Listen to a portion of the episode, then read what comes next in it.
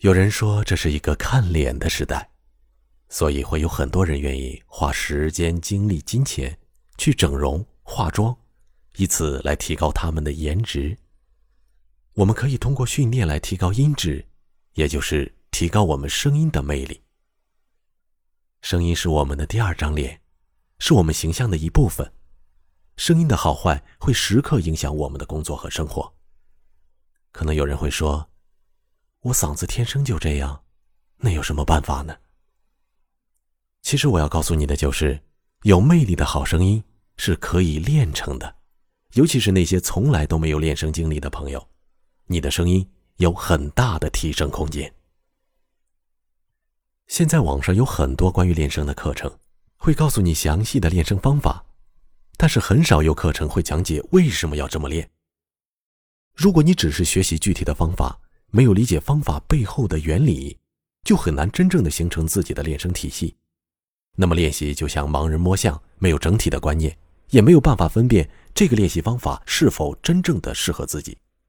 这就会让我们东一榔头西一棒子，今天跟王老师学一点，明天又感觉张老师的课不错，看似不断的在练习，实际上。效果并不好。接下来的课程里，我会和大家去分享我自己的练声经验和心得。我带过很多艺考生，在话剧舞台上也辅导过很多的演员，所以我也会把这些经验融入到我的课程里。只要你按照科学的方法坚持练习，就一定会欣喜的看到自己的改变。那么，怎样才能掌握科学有效的练声方法呢？首先，你要搭起一个框架，那就是一个认识、两个观念、三个方向、四个阶段。一个认识就是知道什么是好声音；两个观念就是练声要有整体观和原理观；三个方向就是发声、发音和表达；四个阶段就是指在整个练声过程当中要经历的四个阶段。这就是。一个认识，两个观念，三个方向，四个阶段。咱们先来说一下一个认识，那就是好声音的标准是什么？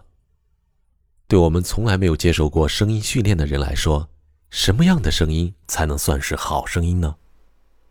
教科书上有这样一个判断的标准，叫科学发声、规范发音。展开来讲，具体的要求就是。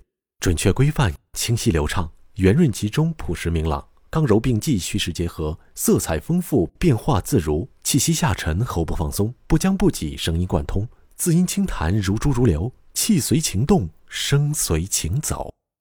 对于有声语言从业者来说，这些要求是我们努力的目标；但对大部分声音爱好者来说，在我们原有音色的基础上，经过科学的训练。和应用场景高度契合的声音，那就是好声音。比如说单田芳老师，想练声音别乱跑，赵老师这里找一找。如果按照教科书上的要求，他的声音绝对算不上好声音，但是他播讲的评书是备受欢迎。还有李阳老师给唐老鸭的配音。欢迎来到赵老师的声音课堂。你听，他的这种音色是不是让角色形象更加鲜明？所以说，从今天开始就不要太在意自己原有的音色，只要经过科学的训练，扬长避短，就一定会发现自己最美的声音。明白了什么是好声音后，我们来聊聊两个观念。这两个观念。一个是整体观，一个是原理观。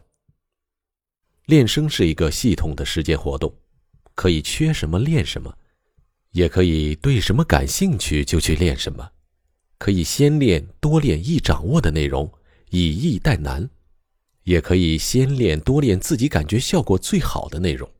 不管你先练什么，都要清楚自己现在的练习属于整个练声体系中哪一部分。我们的课程是体系化的，你也要在练声过程当中，根据自身情况不断调整，逐步建立属于自己的量身定制的、有实际指导意义的练声体系。这就是整体观。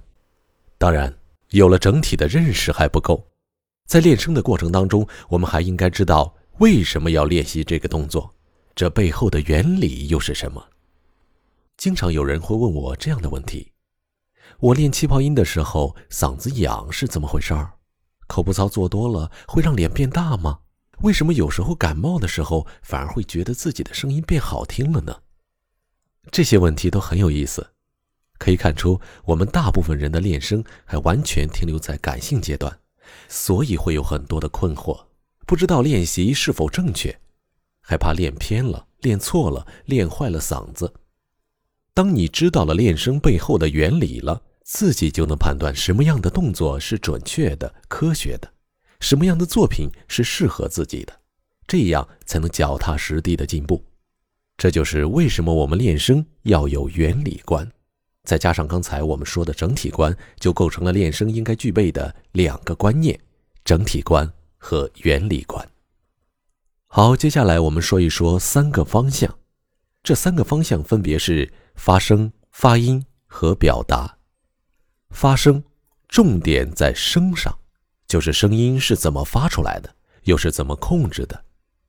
发音重点在。字音上，就是唇舌齿腭如何配合来保证咬字准确、吐字清晰的。第三个是表达，重点在内容上。不同的内容有不同的表达方式和技巧，如何结合内三外四分析呈现表达的内容呢？这完全是可学、可练、可提高的。有人会问我，老师。我现在这个情况，多长时间能练好呢？这种渴望快速看到自己改变的心情是可以理解的，但是我们要遵循科学规律，练声不是点对点的突变，它是要有一个过程的。我们可以把这个过程简单的分成四个阶段。第一个阶段就是你能知道自己的声音好在哪儿，问题出在哪儿，然后开始学习知识和方法。这个时候你会感觉很轻松，因为你一听就懂，一学就会，你就会觉得练声也就这么回事儿，没有什么高深玄妙的东西。这是第一个阶段。练了两个星期之后，你会发现该学的我都学会了，怎么感觉进步不明显呢？这个时候你就会怀疑了：我练的到底对不对？方法正确吗？或者说，我是不是真的需要去练声？这个时候就说明你已经到了第二个阶段，这也往往是很多人最容易放弃的一个阶段。这里我要提醒你的是，练声是不可能速成的，我们的课程只能让你去养成一个正确发声的习惯。接下来我们还需要持续不断的练习，坚持两个月之后，你就能明显感觉到自己的进步了。这个时候你再拿出来以前的录音对比一下。你会欣喜的发现，你以前所有的努力都没有白费。第四个阶段，就是因为长期的练习，你已经养成了科学发声的好习惯。这个时候，只要稍加注意，就能保持这样一个水平。这就像我们骑自行车，一旦我们学会了，那就永远不会忘。如果这个时候你再稍微努力一点，还可能会不断的提升。到这个时候。才算是大功告成了。这四个阶段也是我们练声的路径，知道自己处在什么阶段，就不会再盲目的相信声音是可以速成的了，也就会更加坚定的继续练声了。这就是我们练声的整个体系：一个认识，两个观念，三个方向，四个阶段。希望你能准确理解，仔细体会。